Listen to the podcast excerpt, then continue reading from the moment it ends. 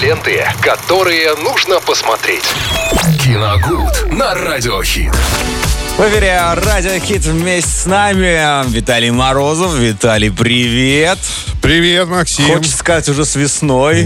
Да, а нет еще пока.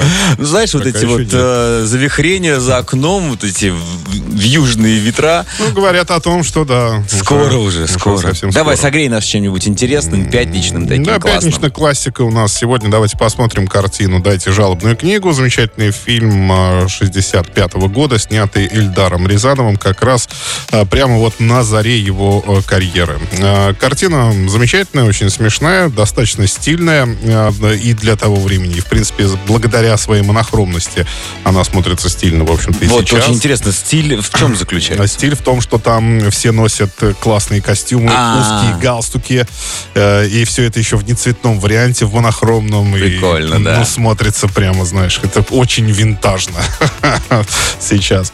А, Рассказывает картина о том, э, как в Москве э, работает один ресторан под названием «Одуванчик». Он пользуется посетителей дурной славой, несмотря на свое такое хорошее название.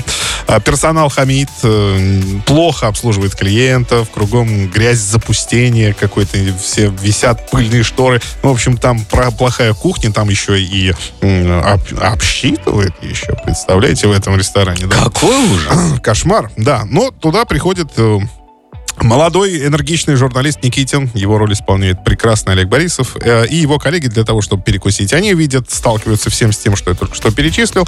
И, естественно, пишут об этом в свою газету. Это тут же разлетается по всей стране и назревает огромный скандал. То есть э, директор ресторана, молодая девушка, ее только назначили, и ей грозит увольнение уже с этого места работы. Хотя она понимает прекрасно, что там творится в ее ресторане, но она, так скажем, ну, еще не успела там навести порядок. Ну, вот как раз и появился повод. Эта статья.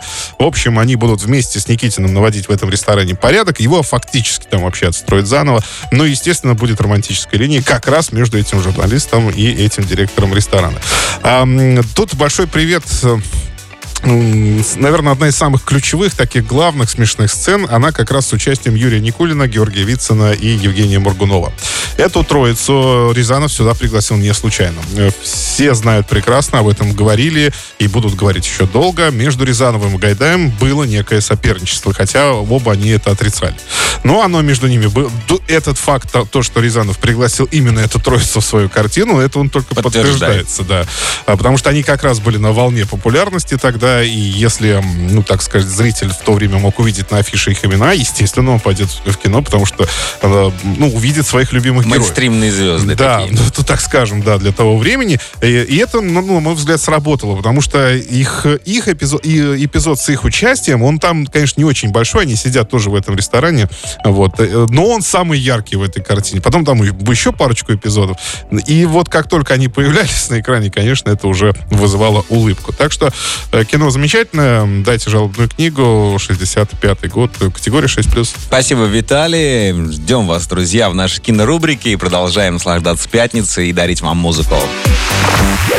Ленты, которые нужно посмотреть. Киногуд на Радиохит.